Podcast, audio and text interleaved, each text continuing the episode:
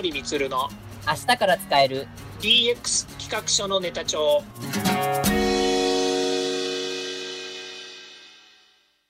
こんにちは。サートプロの近森充です。こんにちは。アシスタントの堀内隆です。この番組は IoT、AI 教育事業の専門家近森充が DX デジタルトランスフォーメーションについて実際の事例を交えながら DX とは何か DX でどんな未来ができるかをご紹介します。事例をもとに実際にお客様や社内に提案する企画書に落とし込めるまでの使えるネタのネタ帳としてお届けします。えー、リテラシー人材教育についてお話を伺っておりますが、えっと、今回はあのもっと個人レベルにフォーカスしまして、企業内個人のリテラシー人材教育についてお話を伺いたいと思います。はい、よろしくお願いいたします。まあ、あの、リテラシー、リテラシーってずっとこう話に上っておりまして、もうこうね、最近もう IT リテラシーとか、まあ、ネットリテラシー、まあ、SNS も含めても聞きますし、まあ、あとこの DX、がもう当たり前だと、その DX に対するこうリテラシーというところもまあ必要になってくるんですけど、まあ、リテラシーってそもそもこれ何なのかっていうところも踏まえて、あのリテラシーについてちょっとお話をいただけますか？まずそのリテラシーという言葉ですね、えー、こういう、まあ、聞き慣れないというか、最近はそうリテラシーというような言い方をするようになったのはですね、やっぱり IT リテラシーとかですね、ネットリテラシーっていうのが出てきた頃なんですよね。はい、でえー、まあ、文脈的に言うとですね、あの基礎教育とかですね、基礎っていうようなもの、それから知識レベルっていうようなものにもつながってくるんですけども、やっぱりその最低限持っていてほしいですね、えー、知識とかスキル、こういったものをリテラシーって呼ぶ傾向にありますね。はい。で、IT リテラシーというところでいくとですね、やはりその人が持っているリテラシーですね、例えば、えー、マナーとかルールとか、そか常識、良識って言われてるですね、リアルで持っているようなあの言われているようなですね、まあ、そういったリテラシーっていうのもあるんですけど、はい、特にその IT リテラシーっていうとですね、例えばそのセキュリティとか、そのネットワークの基礎だとか、2段階認証しなきゃいけないとか、最近よく言われてますよね。はい、あと、パスワードをですね、パソコンの画面に貼っちゃいけないとかですね。はい、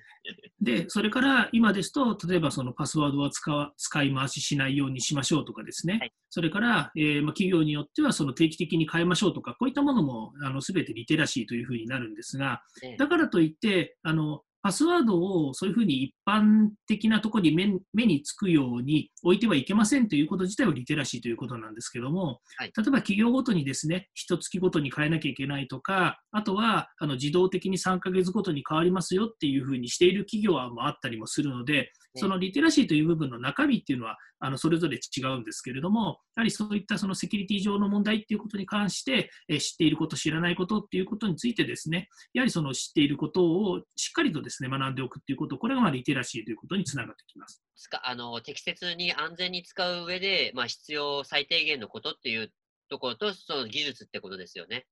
そうですね。まあ、一つはですね、その IT という部分においては、そのサービスですとか技術っていうものは、こう時代の進化によって変わってきてますよね。で今まで、はい、使っているシステム上、IT で使えなかったものが新しく IT で使えるようになるということもありますし、それからあの例えばあの、えー、いろんなですねあの IT のツールありますよね。例えばあの、えマイクロソフトさんのオフィスなんかに代表されるように、昔は皆さん CD-ROM とか DVD とかで買ってインストールしてましたよね。でも今は、してましたよね。でも今はあの大体サブスクリプションモデルといって、えー、ネットでそのソフトをダウンロードしてきて、毎月お金を払って使い続けるっていう仕組みにあのだんだん変わってきてますよね。アドビとかそうですよね。そうですね。アドビもそうですね。そういうふうにですね、やっぱり世の中の、えー、こう、えー、技術の進化に伴ってですね、それから社会の様式が変わってきてるんですよね。あの社会が変化していったり、それから企業の提供の仕方や方法、技術が変わってくることによって、人が持っているリテラシーっていうのも変化していく必要があるんですね。まあ、そういう意味では、あの IT としてのリテラシーっていうものと、その普遍的に、まあ、かわあまり変わらないえー、人が持っているリテラシーっていうのとですね、ちょっと分けて考える必要がありますね。ああ、やっぱね、IT ツールがいくら進化しても、やっぱり使うのは人ですからね。そうですね。例えばその人のリテラシー、そうですね、人のリテラシーっていうと、あの誹謗中傷しないとかですね、それからチャット中上での言葉の表現は気をつけるですとか、あと先ほど言いましたけど、ルール、マナー、常識、良識、こういったものはリアルでも変わらないですよね。はい、ネットのリテラシーとネット上で会話するリテラシーと、えー、例えばリアルに会って会話するリテラシーっていうのは、そのこと自体の、まあ、根底にある、えー、良識、常識って変わらないですよね。変わらないです。うん、でこのあたりはあの、やはりしっかりとですね、そのリテラシーとして捉えておく必要はありますね。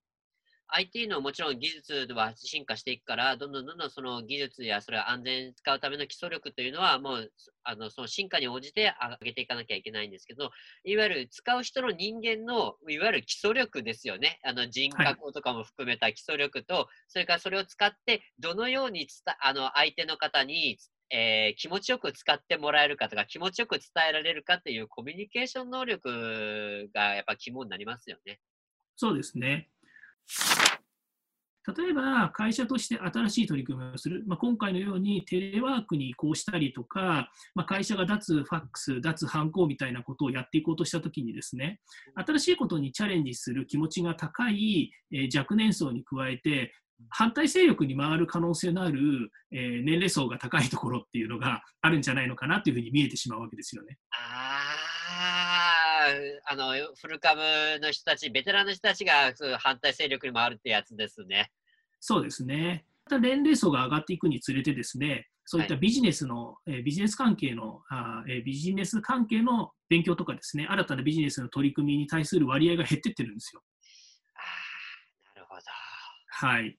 ね、あのよく言われているように、その変化に対応したものだけが生き残るっていうふうに、これはまあ自然の摂理で言われているわけですよね。ダーウィンの進化論かなんかですよね。そうですね。ですから、まあ、全くそういうところが見えてくるのかなっていう気がしますよね。まあ、あの他人事ではなく自分もそうですけれども、やっぱりこう、はい、社会の変化、それから、えー、新しいこう技術ですね、えー、もう本当にあの圧倒的なスピードでどんどんどんどんこう世の中が変わってきてるわけなので、まあ、それにやっぱり対応していかなければいけないっていうのは他人事ではなく、自分個人の戦闘力にしてもですね、やっぱり高めていかなければいけないのかなというふうに思いますよね。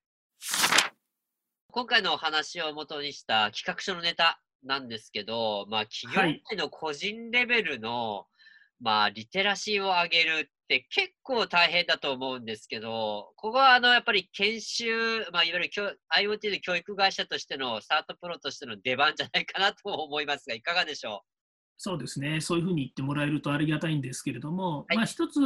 あのあるのはですねあの軸があると思うんですよね。さっき言いましたように、そのリテラシーを強化するっていうことにおいては、当然ですけども、そういった教育の対応っていうのがありまして、例えば企業としてはですね、社内的なその、えー、リテラシーを上げる、また企業文化を高めるためのですね教育っていうのが当然必要だというふうに思うんですね。でそれは社内でやる研修もありますし、それから外部の研修を検討するっていうこともあるかと思います。いずれにしてもですね、どのレベルまで、えー、その、えー、スキルを高めていくのかということにおいてはですね、まあ、私もあのよく、あの平時からやっていますけど、例えばスキルの可視化ですよね。例えば小テスト、ミニテストですとか、まあ、そういった外部の資格を取るとかですね、そういったものでですね、えー、スキルのあの可視化をすることによってですね、個人または会社のですね、えー、まあ、評価を上げていくということにつながっていくのかなというふうに思います。どっちかとテストで上げていくというよりもですね、やはりその普段から意識していくっていうことが必要なんですよね。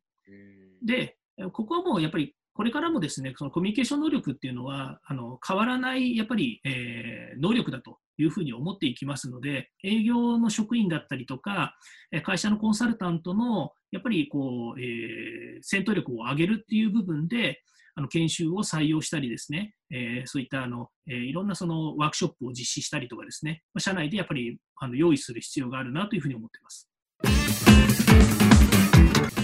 では、そろそろエンディングの時間になりました。今回お話ししたことが、社内社外問わず、企画提案のネタになれば嬉しいですね。DX 企画書のネタ帳は毎週水曜日を目安にヒマラヤで配信しますので、毎回チェックしておきたいという方は、ぜひフォローをお願いいたします。また、もう少し詳しく聞きたいという方は、Facebook で近森光で検索、または東京都代々木にあります株式会社サートプロのホームページまでお問い合わせお願いいたします。よろしくお願いします。それではまた来週。また来週。